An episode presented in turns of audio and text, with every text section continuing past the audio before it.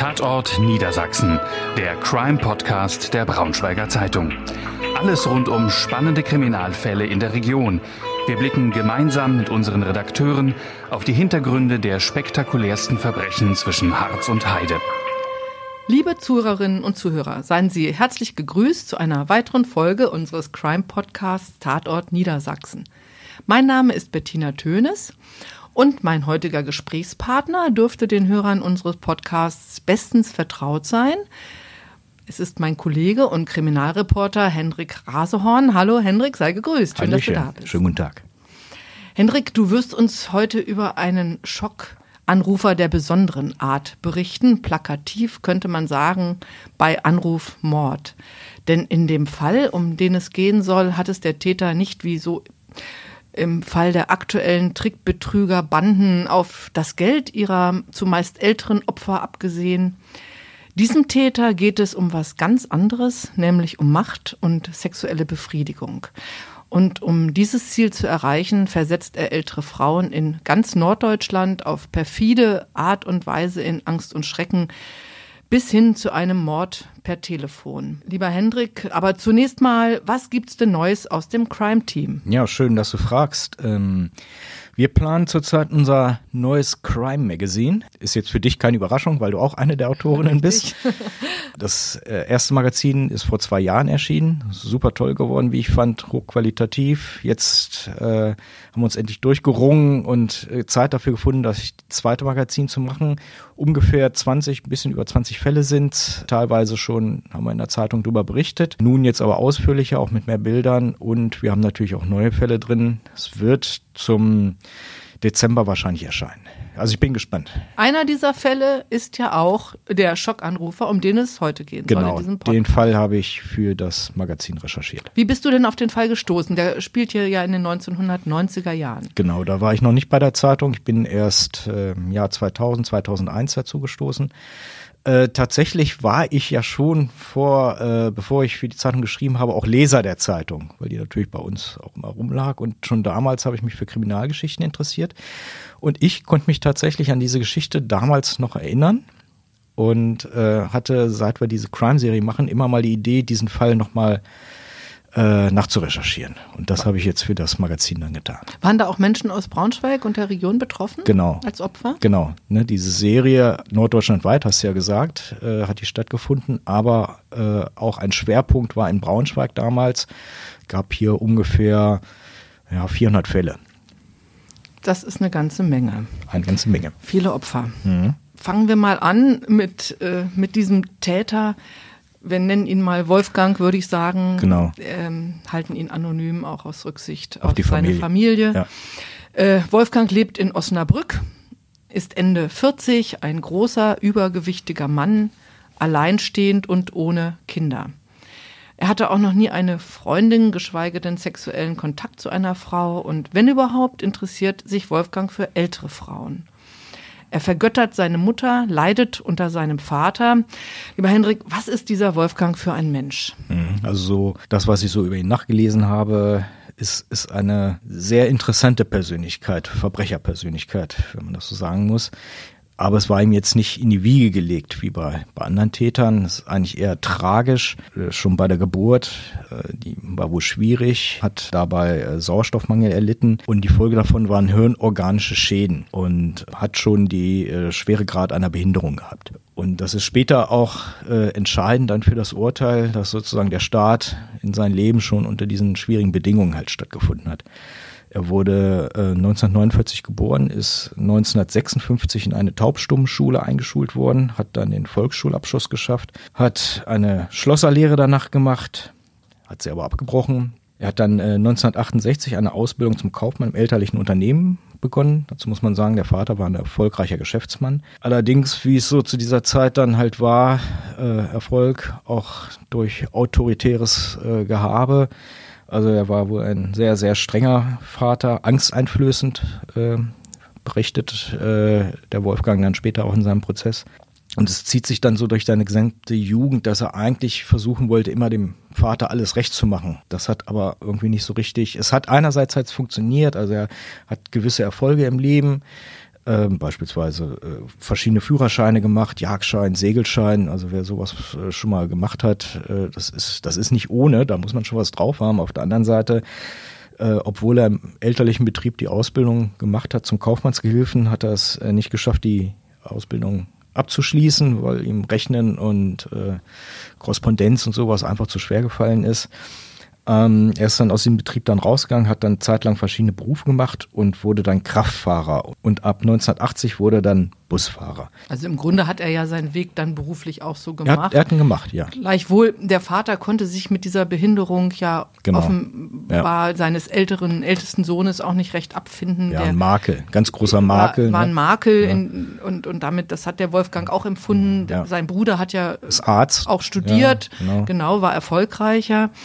Und ähm, Wolfgang bleibt ja auch trotz seines Ehrgeizes, den er ja entwickelt, dann bis hin zu dieser Ausbildung zum äh, also Busfahrer, auch aber ein sozial und gesellschaftlich ein Außenseiter von Kollegen wird er ja gehänselt.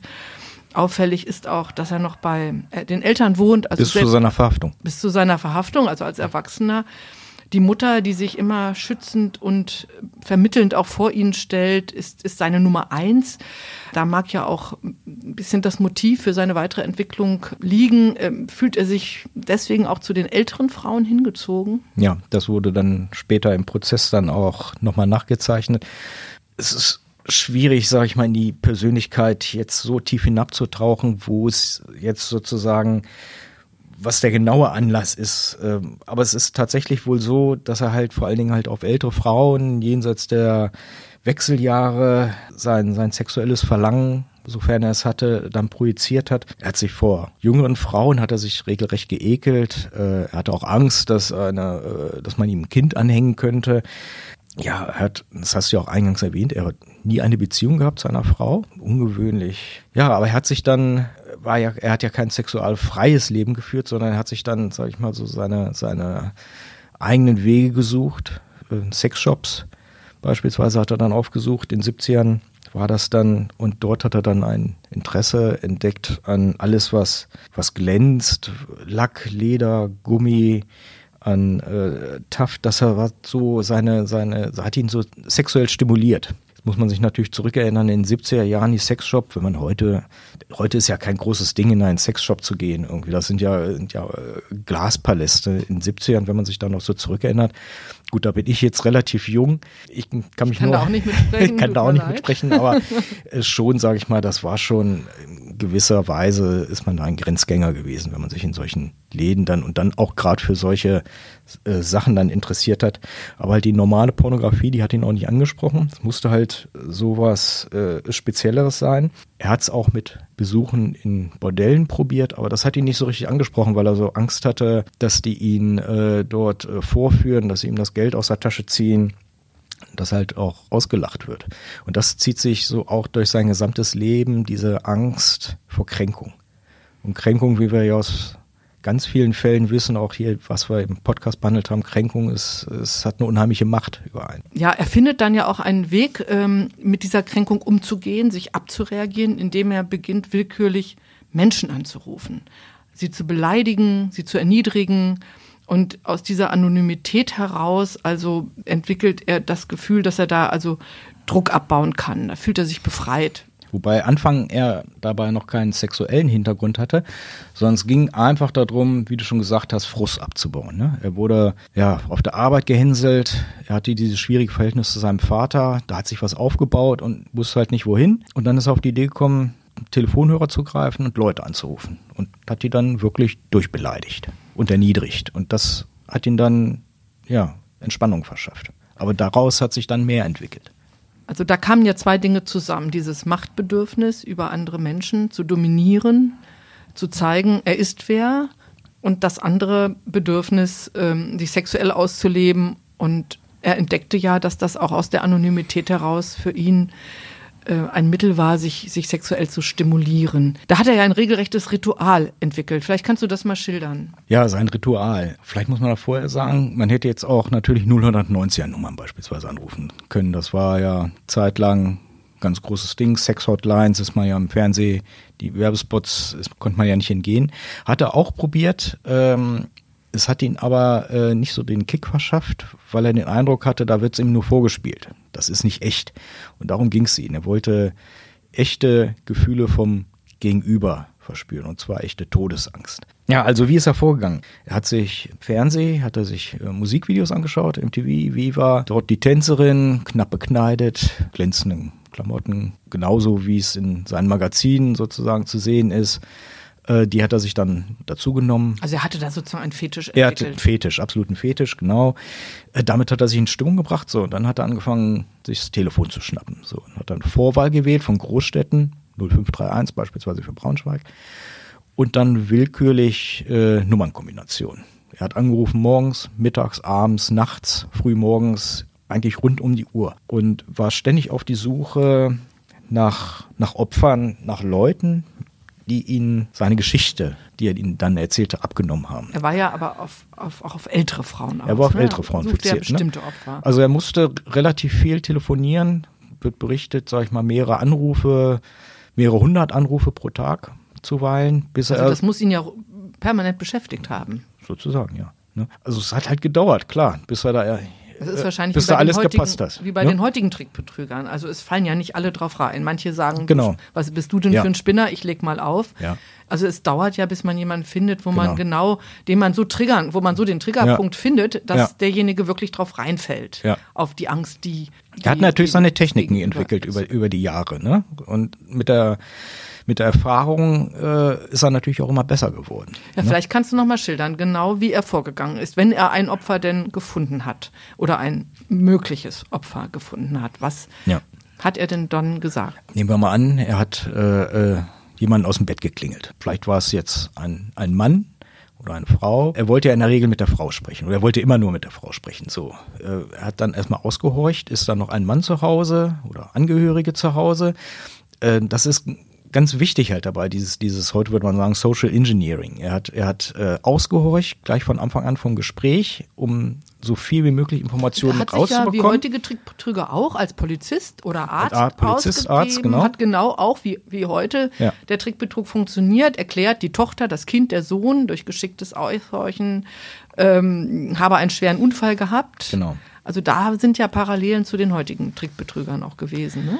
Genau, also er hat den Angerufenen erzählt, ein Angehöriger, sagen wir mal Tochter oder Sohn oder Schwiegertochter hätten einen, seien in einer lebensbedrohlichen Situation, ich sag's mal allgemeiner, und hätte dann das immer weiter, ist immer weiter in die Tiefe eingegangen, hat dann gesagt, ein Autounfall oder es gab dann Fälle, wo er vom Zugunglück beispielsweise gesprochen hätte und hat gesagt, jetzt muss jemand der Mann, wenn ein Mann zu Hause war, muss jetzt ganz schnell ins Klinikum kommen oder ins Krankenhaus kommen. Es geht hier um Leben und Tod. Was er drauf hatte, war dann, dass er Stimmen imitieren konnte. Er hat das Ganze dann unterlegt mit einer schmerzverzerrten Stimme, dass die Angerufenen denken konnten oder mussten, das sei tatsächlich ja ihr Sohn oder ihre Tochter, die da im Hintergrund wimmert. Also er hat da wirklich ein, ein, ein Szenario aufgebraut, wo natürlich nicht jeder in diese Falle reingetappt ist. Aber es gab Leute, die ihm das abgenommen haben. Ne? Ja klar, wirst du vielleicht früh morgens geweckt, hast auch keine Möglichkeit jetzt mal nachzufragen, wo, wo ist jetzt der Angehörige? Handys gab es noch nicht oder noch nicht so weit verbreitet.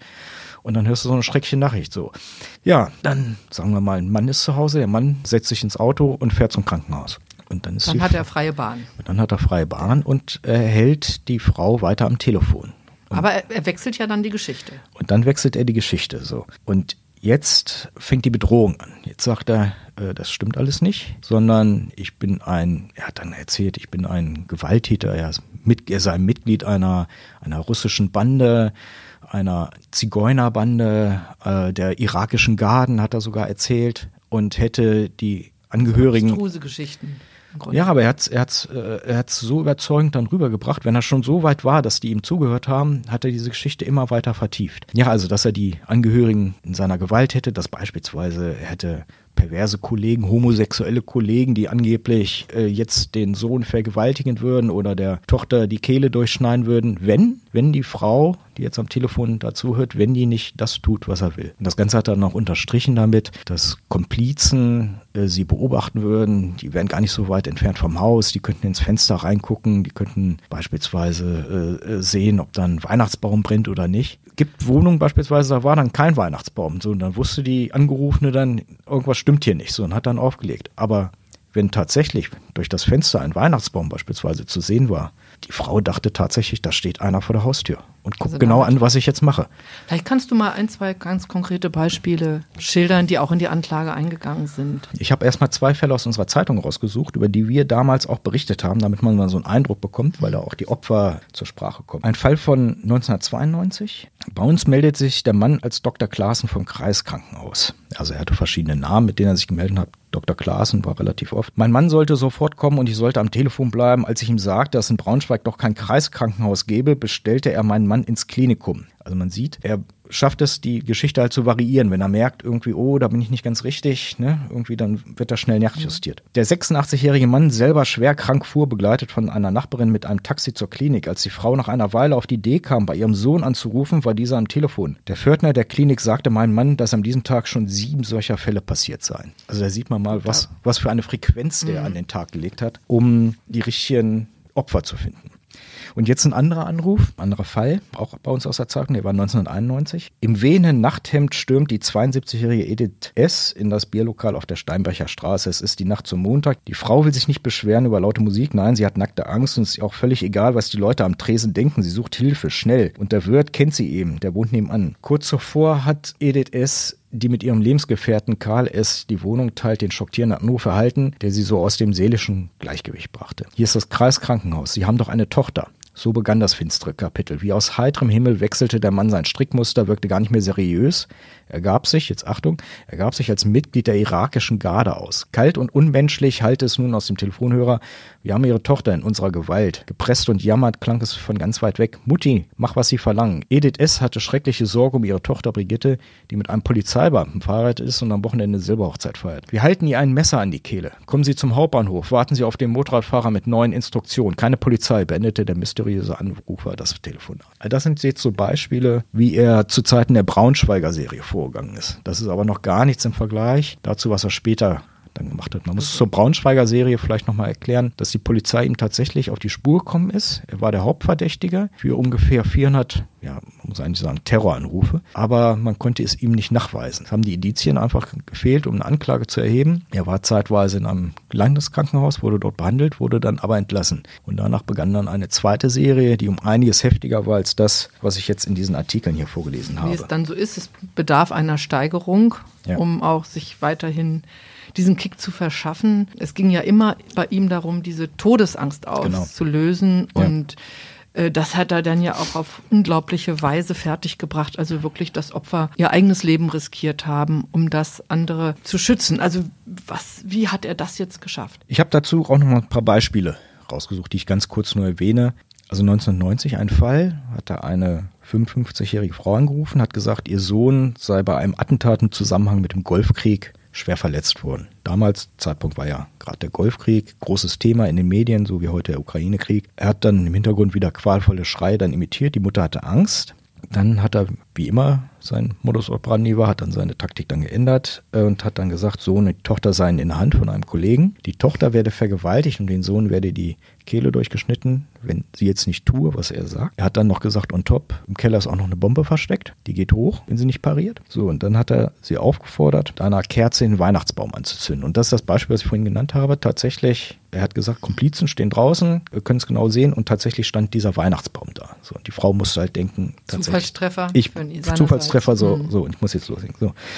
Die Frau nimmt die Kerze, zündet die an, äh, versucht diesen Weihnachtsbaum in Brand zu stecken. Funktioniert nicht, Baum ist noch zu frisch. So, dann sagt er ja, dann zünden Sie die Gardinen an. Versucht sie Gardinen anzuzünden, die schmoren aber nur so ein bisschen. Und jetzt wieder, er ändert wieder sein Muster und er kriegt mit, dass in der Wohnung sich auch noch die Mutter von der von dem Opfer aufhält. Und in der Situation sagt er, zünd ihn den Rock der Mutter an. Und so. wie reagiert die Mutter? Das ist ja, ja auch das eine ist, das anrührende Geschichte im Grunde. An, anrührend, aber auch gruselig zugleich. Ja, ja die Mutter, die, die, die Oma sagt, ja, ich, äh, ich habe mein Leben gelebt, jetzt äh, gebe ich es her, äh, weil es geht um das Leben der Kinder. Sie haben beide geglaubt, die beiden Frauen waren in purer, nackter Todesangst. So, ja, die Frau, die Angerufene, hat dann ihrer Mutter den Rock angezündet, der stand in Flammen. Dann hat Wolfgang ihr gesagt, sie soll auch ihre eigene Kleidung anzünden. So, da stehen beide Frauen in der Wohnung. Die Kleidung brennt an ihrem eigenen Leib. Die schreien natürlich. Es tut natürlich auch weh, Flammen und, und, und Verletzungen und alles. Ja, und Wolfgang fragt, ob auch alles schön brenne.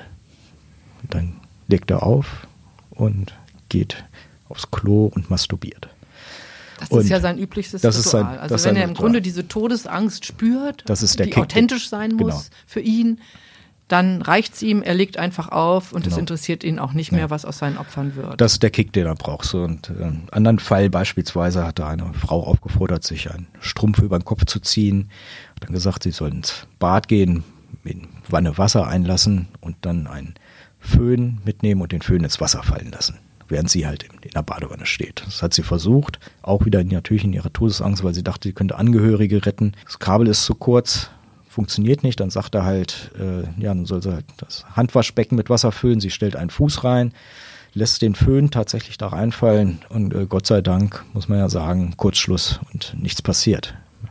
Im, und er legt auf. und er legt wieder auf, ja. Im anderen, im anderen Fall äh, ist eine Frau, die er so dazu gebracht hat, eigentlich das ganze Haus anzuzünden. Also alles stand in Flammen. Die Hitze war so stark, dass äh, in dem Raum, den sich befand, der Fernseher explodiert ist. Man mal so eine Vorstellung hat, was das auch für eine, das, also das war nicht da, hat nicht eine Kerze gelodert, aber richtig, richtig Alarm in, in dem Haus. Ja, und in diesem Fall von der Frau, die hat sich dann letztendlich auf dem Balkon retten können, hat dort um Hilfe geschrien, war ein Mehrfamilienhaus, wenn ich mich richtig erinnere. Da hat erstmal die Polizei gegen diese Frau ermittelt, weil die gedacht hat, die hat dort eine schwere Versicherungsbetrug begangen. Ja, oder irgendwas, also zumindest eine schwere Brandstiftung halt begangen. Ne? Schaden 100.000 Mark. Ne? Das muss man sich mal vorstellen. Die Frau ist, ist- tatsächlich, was das- die ist in psychiatrische äh, Behandlung gelandet. Ne? Also einmal diesen, diesen Terroranruf äh, versuchen zu verkraften und dann diese, diese Beschuldigung. Ne? So, die wollte ja eigentlich nur das Beste, um Mhm. ihre Angehörigen zu schützen. Ich meine, die Opfer, für die Opfer gab es doch sicher massive Auswirkungen, psychische. Ne? Ich meine, Sicher, dieses, das sind, ist ja ein Erlebnis, das steckt man wahrscheinlich nicht so einfach weg. Wie, also man weiß ja nicht, Diese- wie viele Anrufe es tatsächlich waren. Mhm. Gehen wir mal davon aus, tatsächlich, es wird, er wird nicht jede Nacht 100 Leute angerufen haben, aber es werden viele gewesen sein. Viele werden auch aufgelegt haben. Bei ein paar Leuten wird er, ein paar Frauen wird er ins Gespräch gekommen sein. Auch da werden viele das Gespräch abgebrochen haben. Und letztendlich die Anzahl der Gespräche, wo es wirklich so weit gekommen ist, meine, das hat natürlich auch vielleicht was mit Scham zu tun. Äh, sicherlich nicht jede Frau, die angerufen wurde, hat sich dann im Anschluss bei der Polizei gemeldet. Das ist eine ganz hohe Dunkelziffer. Man weiß es nicht. Gibt es da eine Schätzung? Angeklagt wurde er ursprünglich wegen 500 Terroranrufen. Sind längst natürlich nicht alle dann vor Gericht verhandelt worden, sondern dann wurden nur noch die schwersten Fälle dann rausgesucht und der schwerste Fall dann tatsächlich hat ja dann auch in einem Todesfall dann geendet. Danach war es dann ja auch, danach wurde er dann ja auch verhaftet und Genau. äh, die Serie war beendet. Aber dazu ist es ja auch erst nach Jahren gekommen. Vielleicht kannst du diesen Fall nochmal schildern, Ja. der so, der Ja. tödlich endete. Auch wieder eine Horrorgeschichte erzählt. Ein 69-Jähriger hat angerufen, in Holzminden war das damals. Und er hat sie so weit gebracht, dass die einen Rock angezogen hat über ihren Schlafanzug und dass sie diesen Rock anzündet. Und hat dann sie auch aufgefordert, noch weitere Gegenstände im Haus dann halt anzuzünden oder in der Wohnung anzuzünden. Ähm, es war dementsprechend eine Qualmentwicklung, eine enorme. Ein Nachbar, der dann gerade zur Arbeit gehen wollte, äh, hat dann äh, in der Wohnung halt diesen Qualm gemerkt. Der hat ein gutes Verhältnis eigentlich zu dieser Nachbarin gehabt, wollte natürlich nachsehen, oh Gott, was ist da los? Und da stürzt ihm diese Frau mit totaler Panik in den Augen entgegen, wie es berichtet wird. Muss wohl auch ein komisches Bild gewesen sein. Also Schlafanzug oben rumgetragen, untenrum diesen Rock, der brennt. Alles die Wohnung voller Qualm. Die Frau stürzt auf ihn zu, sagt noch was zu ihm, stürzt zurück in die Wohnung und bricht zusammen. Und ist tot. stirbt. Herzkreislauf. Ne? Das heißt, diese Frau war ja krank. Ne? Die Frau, die war, herzkrank. Hatte herzkrank, ja. Also das war dann, weiß man ja vorher auch nicht, wie man da anruft. Die Frau hatte halt Vorerkrankung mitgebracht und die hat diesen, diesen Terror, das hat die nicht ertragen. Ne? Die Und Wolfgang währenddessen, was hat er getan? Das war zu einer, ich glaube, Nachmittagszeit, wo du angerufen wurde. In der Nachbarwohnung war die Putzfrau zugange und er hat diese Putzfrau gehört und er dachte, äh, diese Putzfrau könnte sein Gespräch mitgehört haben. Und er hat dann Durchfall bekommen. Meine, man muss ja auch sagen, wie hat er denn seine Gespräche geführt? Er hat ja, er ist ja, ganz dominant soll er da aufgetreten sein Ja. am Telefon und herrisch Ja. Also er hat im Grunde genommen das, all das, was ihm im realen Leben abgegangen ist. hat er das, da ausgelebt. all das, sage ich mal, das konnte er dort in dieser Anonymität, das konnte er dort ausleben. Ne? Dort war er wer. Und dort hat er dann bestimmt, wie die Dinge langgehen. Und das ist dann auch später dann natürlich im Zuge des Prozesses ganz interessant, wenn man dann guckt, wenn es um die Strafzumessung halt geht. Aber im realen Leben war er also alles andere als, als herrisch. Äh, Ja, und die- dort die- hatte er Angst, dass diese Putzfrau, die, die, die neben, im- Ja, sieht man, Neben- was er, was er für ein kleines Licht war. Da hört er ein Geräusch aus seiner Neben, äh, Nebenwohnung und kriegt gleich Durchfall. Hm. Ne? Und äh, ja, ein kleines Licht, der dann aber eine enorme kriminelle Energie entwickelt hat. Aber was also da geschehen ist in dieser Wohnung mit dieser Frau, die gestorben ist, hat er also gar nicht mitbekommen. Er hat erst nee. am nächsten Tag in genau. der Zeitung Richtig. davon gelesen. Genau, also er ähm, wurde natürlich darüber berichtet, weil diese Serie der Terroranrufe, das war natürlich äh, norddeutschlandweit ein Thema. Und jetzt zum ersten Mal gab es halt ein Todesopfer. Und er brachte das dann richtigerweise dann auch mit seinem Anruf zusammen. Hat diese Frau übers Handy, über sein Handy angerufen. Ganz anfangs hat er es übers Festnetz immer seine Anrufe gemacht, später hat er sich ein Handy zugelegt. Und das war dann auch sein Fehler, weil nämlich über das Handy konnte man später ihn zurückverfolgen. Er hat dann noch versucht, das Handy am Bankschließfach äh, zu deponieren. Dann hat er sich überlegt, naja, da könnte es ja auch gefunden werden. Dann hat er es noch versucht zu entsorgen und ist zur Polizei gegangen, hat dann gesagt, äh, es wurde mir gestohlen. Aber letztendlich konnte man ihn damit dann äh, überführen. Also er ist sehr planvoll in allem, ja. was er getan hat, ja. da vorgegangen. Das ja. kann man, glaube ich, auch, auch, feststellen. Also Definitiv. sowohl auch bei den Anrufen, es war sehr systematisch, sehr planvoll. Ja, sogar bis hin zu, ähm, zu den Tarifen, der sich, er war ja sehr geizig, er hatte ja, ja. permanent Angst, dass, also auch, das war, war ja auch zum Teil die, die äh, Furcht, ja. dass junge Frauen ihn finanziell ausnutzen, die Schock, ja. die, die 090er Nummern, diese Sexnummern waren ja. ihm zu teuer. Und er ist dann ja sogar, äh, hat dann sogar zum Teil seine, seine Anrufe, seine Schockanrufe darauf ausgerichtet, wann die Tarife besonders günstig waren. Das wirft ja, auch ein Schlagrecht auf, auf seine Persönlichkeit. Und dieser letzte Anruf, also wir, da versucht er es noch zu vertuschen, aber es gelingt ihm nicht. Es gelingt ihm nicht, genau. Er wird verhaftet und ihm wird der Prozess gemacht. Vor dem Landgericht Hildesheim, genau. Vor dem Landgericht Hildesheim im Jahr 1999. Da werden ihm dann ein Mord und sechs Mordversuche in Tateinheit mit schwerer Brandstiftung vorgeworfen. Unter anderem, da sind noch andere Straftatbestände erfüllt. Wolfgang meint aber immer noch, das sei eigentlich doch alles nur ein Spiel gewesen. Das sehen die Richter anders. Sie sprechen von einer mittelbaren Täterschaft. Das hört sich natürlich nach einem komplizierten juristischen Begriff an. Was bedeutet das? Denn man kann ja auch sagen, ja gut, warum ist der denn ein Mörder? Der hat doch, der war doch nur am Telefon. Gibt es denn diesen Mord per Telefon? Ja, das ist tatsächlich jetzt äh, juristisch hochinteressant. Jetzt muss ich aufpassen, äh, weil ich mich da auf Glatteis bewege und kein Jurist bin. Ich versuche es mal zu erklären. Aber das, im Urteil wird es ja auch Im erläutert. Urteil wird es erläutert, ja, stimmt schon. Ähm, ich will es mal anhand eines anderen Falls erklären. Und zwar ähm, der Katzenkönig-Fall. Sagt ihr da was? Nein, erzähl mal. Das gehört sozusagen zur äh, juristischen Grundausbildung. Es gibt so ein paar Fälle in Deutschland. Vielleicht macht es auch mal Sinn, dass wir da auch mal einen Podcast drüber machen. So bedeutende Grundsatzurteile. Ja, der Katzenkönig-Fall ist ein Trio. Zwei Männer, eine Frau. Drunter ist ein Polizist. Ja, also der Katzenkönig-Fall ist ein wahrer Fall aus äh, Mitte der 80er Jahre. Äh, zwei Männer, eine Frau, darunter ein Polizist. Konstellation ist besonders, die leben so in einer, ja, bauen sich so eine, eine mystische Welt zueinander. Ja, ähm, dieser Polizist ist am leichtesten beeinflussbar und die beiden anderen erzählen ihm, so auch mit Hilfe von Tricks und so, es gebe einen Katzenkönig. Und dieser Katzenkönig bedroht die Welt, bedroht die Menschheit. Also das hat, wurde ernsthaft geglaubt. Wurde von dem Polizisten ernsthaft geglaubt, genau. Die Frau hatte einen Ex-Freund und der wollte heiraten. Und sie fand das nicht gut und wollte sich an dem rächen. Und die Idee war dann, dass die Braut getötet wird. Aber vom Polizisten, nicht von ihr, von ihr selbst.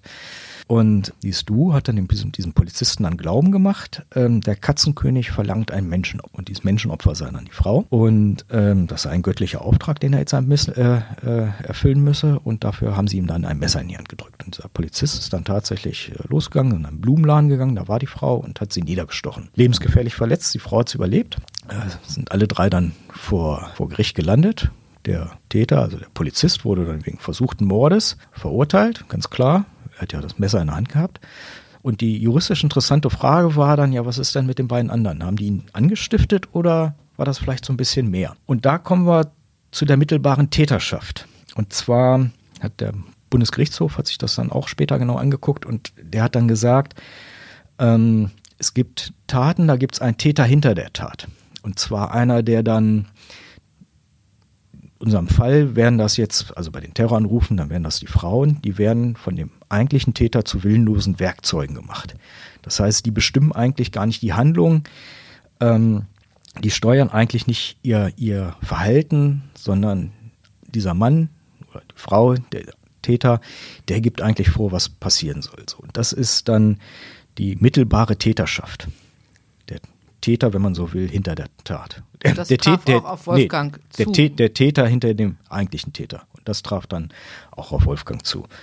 Also er hat diese Frauen in der Anonymität dieser Anrufe hat er sie in Todesangst versetzt, hat ihnen dann ihren, seinen Willen aufgezwungen. Sie hat sie gefügig gemacht, sie zu willenlosen Werkzeugen gemacht, alles mit dem Ziel, um seine sexuelle Erregung zu steigern. Das heißt, die Frauen haben für sich ja auch gar keine Handlungsalternativen gesehen. Nein, die, die dachten ja tatsächlich, die, und das ist auch ganz wichtig in diesem Konstrukt, ähm, sie müssen tatsächlich davon ausgehen, also in diesem juristischen Konstrukt, sie müssen davon ausgehen, dass es wirklich so ist, also dass es diese Bedrohungslage dann halt gibt. Oder den Katzenkönig halt gibt. So. Ja. Und sie waren ja getriggert. Sie waren ja immer, Sie es gab ja immer einen Punkt in dieser Genau. Geschichte, äh, wo sie sagten, selbst Zweifel beiseite wischten, weil sie waren zum Beispiel überzeugt, sie haben ja ihre Tochter, ihren Sohn, Ja. sie haben ja die Stimme erkannt. Das Es war- führte es ja auch dazu, dass wenn Zweifel aufkamen, weil es ja an sich als Außenstehender Ja, ist schwierig könnte nachzuvollziehen. man ja sagen, Ja. meine Güte, was für abstruse Geschichten. Da legt man doch noch gleich auf, was ja sicher auch einige getan haben oder viele womöglich.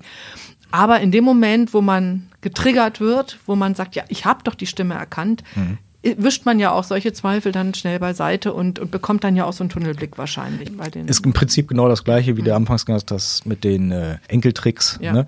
Es kommt einfach der Punkt, wo diese Geschichte, wo es dann vielleicht auch kein Zurück mehr gibt. So, wo man dann einfach halt mitgezogen wird. Ne? Wir hatten vor ein paar Tagen oder ein paar Wochen in der Zeitung das, äh, den Bericht, dass der ehemalige Justizminister von Niedersachsen beispielsweise auch auf einen Enkeltrick reingefallen ist. Ja? Und dann sagt man, das ist doch, ist doch ein, ist doch ein Mann, äh, intelligenter Mensch. Wie passiert das? Es gibt es, diese Täter sind so gut, wenn Ja, wir jetzt über die. Enkeltricks so sprechen, die Leute halt in die Geschichte reinzuziehen. Und Wolfgang, der war auch auf seine Art so gut, diese Frauen glauben zu machen, das ist, das ist, das passiert jetzt tatsächlich. Das Hier geht es um Leben und Tod. ja, Ja. Also er muss ja unglaubliche Fähigkeiten gehabt haben, Menschen zu manipulieren, in die Richtung zu, zu, zu drängen, in der er sie haben möchte. Genau. Und natürlich, so kommt es mir vor, zumindest völlig empathielos. Das hat ihn ja gar nicht, gar nicht Das, interessiert. am Ende, das, Schick, das den Schicksal hat nicht interessiert. Das sieht man ja auch daran, die Frauen, ich hatte ja den einen Fall äh, geschildert, die beiden Frauen, die Frau mit ihrer Mutter, die sich beide da angezündet haben, ne? Er fragt ja noch nach, brennt schön und dann legt er auf. Er hat sein Ziel erreicht. Er hat sein Ziel erreicht, er, so. Sein, Ja, so, das reicht ihm. Oder man muss dazu sagen, er wusste natürlich die ganze Zeit, wie gefährlich diese Taten sind. Ne? Also er ist jetzt nicht so, sage ich mal, bewegt sich jetzt geistig nicht so in, in eine Richtung, dass er sagt, naja, das ist alles ein Spiel. Damit versucht er ja auch später vor Gericht durchzukommen. Nee, nee, der, der musste wissen und er wusste auch, das ist gefährlich, was Es da passiert. ja um die es wurde, es wurde ja auch drüber berichtet in Zeitungen, was da passiert ist. Und die echte Angst konnte er ja eigentlich auch Genau. nur erzeugen, indem er wirklich die Menschen Richtig. in Todesgefahr Richtig. brachte. Sonst Richtig. hätte er ja auch nicht dieses Bedürfnis befriedigen können, dass, dann, dass er die Macht hat, Ja. Menschen so nah an den Rand des Todes zu bringen. Genau. Oder Ja. vielleicht wirklich in den Tod. Also Ja. wenn man sich ausmalt, die Szene, also die mit der Badewanne, dass er eine Frau zwingen will äh, oder dazu bringen will, mit dem Föhn in die Wanne zu steigen, das ist ja eigentlich, auch wenn es geklappt hätte, wäre die Schnur lang genug gewesen. Ich denke, da hätte auch ihm klar sein müssen, dass das tödlich womöglich ausgehen vor, könnte. vor Gericht kam raus, äh, er hat sich aus dem, aus dem Film abgeguckt. Also er Mhm. hat das im Film gesehen und er wollte das sozusagen in seiner Welt, in seiner Realität dann ja nachempfinden. er hat ja im Grunde ein Doppelleben geführt. Nach außen hin war er selber im Grunde das Opfer, kann man wahrscheinlich sagen. Wurde gehänselt schon seit seiner, Ja. fühlte sich schwach, Ja. fühlte sich schwach, wollte, ähm, wollte sein Selbstwertgefühl bestätigen und das hat er praktisch durch diese dunkle Seite dann erreicht. Ja. Ähm, nachts, also wahrscheinlich auch tagsüber, aber so in diesem anonymen Raum ausgelebt. Die Gutachter, zwei Gutachter waren, glaube ich, Im vor Prozess, Gericht, ne? Ja. im Prozess m, bestell- vom Gericht bestellt, sind ja beide zu dem Schluss gekommen, dass er nicht voll schuldfähig war. Wie wurde das von den Psychiatern begründet? Also seine Einsichtsfähigkeit, das sind ja mal zwei Teile, die geprüft werden. Die Einsichtsfähigkeit war nicht gestört, also er war nicht verrückt. Er wusste, was er da tat. Sie haben dann gesagt, also während der Taten konnte er ab einem gewissen Zeitpunkt seinen Drang, diese sexuelle Befriedigung zu erlangen, nur noch eingeschränkt steuern. Das heißt, er hat dann auf diesen Kick einfach hingearbeitet. Und das ist der Punkt, wo sie dann gesagt haben, das ist dann vermindert schuldfähig. Ne? gepaart mit dieser zutiefst gestörten Persönlichkeit. Genau, mit diesem ja dieses ganze Bündel, was er da halt mitgebracht hat. Schwierige mhm. Geburt, die hirnorganische Schädigung und dann alles, was sich dann in seinem Verhalten dann und in seiner Persönlichkeit daraus dann entwickelt hat. Es gab dann so ein paar Stichworte im Prozess äh, Schizoid, also kontaktgestört, misstrauisch, zwanghafte Züge, wo wir uns an vielen Stellen auch drüber gesprochen haben, diese Sexualpräferenz, die schon sehr ausgefallen und der Umgang war. auch mit dem Geld, dieser Umgang Geiz. mit dem Geld, alles, ja. Ne? Juristisch hat das Gericht ja ähm, einen Mord und Mordversuche festgestellt. Wodurch hat sich dieser Mord verwirklicht? Ja, gibt verschiedene Mordmerkmale. In diesem Fall war es äh, zur Befriedigung des Geschlechtstriebs. Das war ja relativ eindeutig. Relativ eindeutig, ja. Also es ging immer nur darum, am Ende, er hat das dann gesagt, auf die auf die Abteilung Bad zu gehen und sich dort dann zu erleichtern. Darum ging es ihm bei allen seinen Taten. Mord heißt ja eigentlich lebenslang. Hm. In diesem Fall nicht ganz. Das lag sicher mit der verminderten Schuldfähigkeit genau. zu tun.